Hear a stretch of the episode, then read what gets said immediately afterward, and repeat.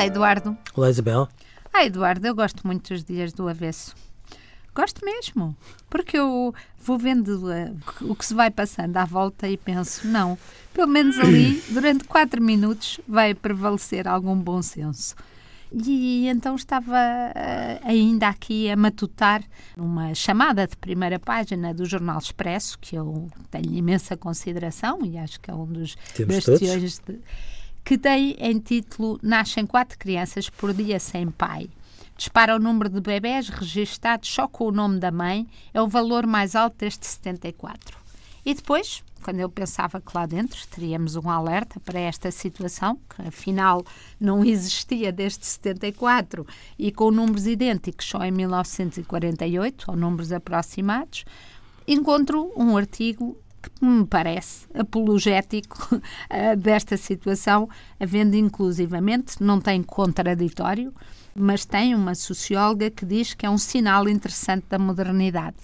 Eu gostava de saber se fizemos a batalha a seguir a, a abril de 74 para que deixasse de haver filhos de pais incógnitos, e agora saudamos com grande alegria esta modernidade que mais não é do que um regresso a 1948. Estranho. Isabel, eu também acho estranho. Acho absolutamente legítimo que as pessoas tenham as suas opções de vida, quem acha o contrário, mas a mim preocupa-me muito que a determinada altura se crie eh, sem discussão, sobretudo aquilo que me incomoda é a falta de discussão. A mim eh, incomoda-me um bocadinho que se crie um pouco este registro do rei vai. Todos temos que ser tomados pelos sinais interessantes da modernidade sem eh, ponderar os custos que isto acaba por ter em relação a uma criança. E sem a, a, inversão que se fez de uma conquista, que era pouco interessava se a mãe, e continua a ser assim, ainda por cima mais esquizofrénicos, porque no fundo são leis paralelas que existem ao mesmo tempo, pouco interessava se a mãe não queria revelar quem era o pai da criança, porque era, era um, um direito, direito, da criança Exatamente. ter pai e mãe. E o pai incógnito era um, uma mácula que se considerava inadmissível na vida de uma criança. E, portanto, aqui não está, já não é a questão do dador ou não dador, esta é a questão de, de projetos individuais de maternidade que são saudados com tanta descontração e alegria. Oh, Isabel, e depois voltamos à questão da lei.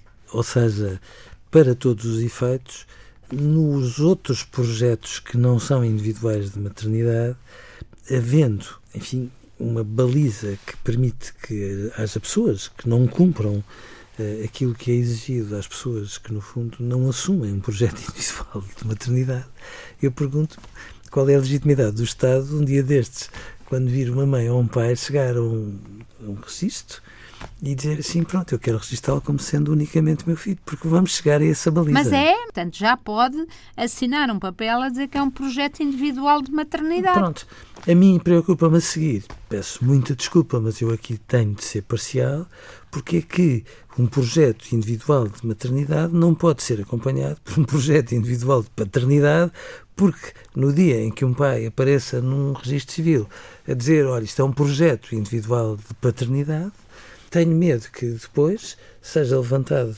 todo um sem número de obstáculos e de averiguações. Mas se calhar não. A questão é se faz sentido, eh, porque nestes, nestes números que aqui são apontados, das 869 crianças sem nome do pai, das quais apenas 50 mulheres sem companheiro que recorreram a tratamento de fertilidade. Ou seja, isto nem sequer, o, o grande, o forte disto, nem, eh, nem se explica pelo caso em que há duas mães, que é o caso aqui apresentado. Isto são, de facto, muitos casos de uh, mulheres que não. Sim, E para não nos esticarmos mais, eu gostava só de chamar a atenção do modo como a brincar, a brincar, a função do pai parece ser cada vez mais uma função residual. O pai é preciso para quê?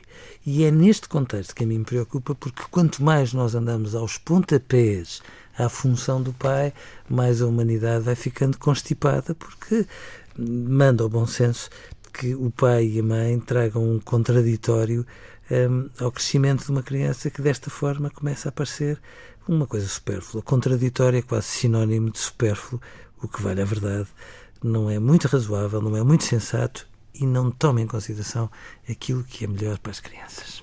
Adeus, Eduardo. Adeus, Isabel.